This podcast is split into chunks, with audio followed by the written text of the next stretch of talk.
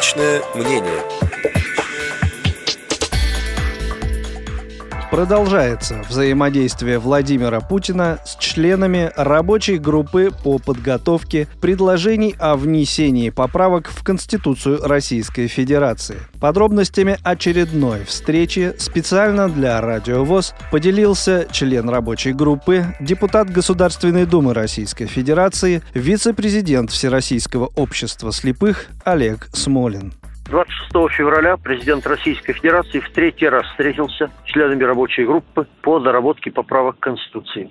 Это была итоговая встреча перед принятием Конституции во втором чтении.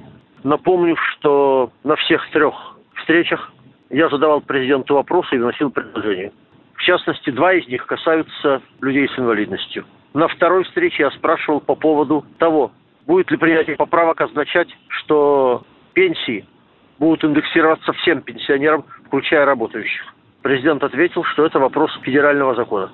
26 февраля я задал вопрос о том, как президент отнесся бы к тому, чтобы в Конституцию была внесена поправка, цитирую по памяти, в Российской Федерации создается система социальной защиты инвалидов, обеспечивающая их интеграцию в общество, равные возможности с другими гражданами и создание доступной среды. Президент поддержал эту позицию как идею, в каком виде она войдет и войдет ли в Конституцию, мы поймем после 10 марта, когда пройдет второе чтение. Соответствующие поправки поданы в Комитет Государственной Думы по законодательству.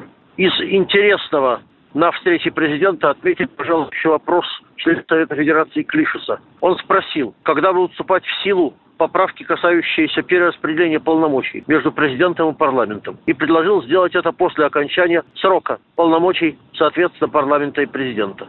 Владимир Владимирович сказал, что, по его мнению, поправки должны вступать в силу так же, как и все остальные, то есть сразу после всенародного голосования. Теоретически это может означать подготовку к досрочным выборам федеральных органов власти. Но доживем до 22 апреля. Именно 22 апреля должно состояться всенародное голосование по поправкам Конституции. Подробностями встречи Владимира Путина с членами рабочей группы по подготовке предложений о внесении поправок в Конституцию Российской Федерации поделился член группы, депутат Государственной Думы Российской Федерации, вице-президент ВОЗ Олег Смолин.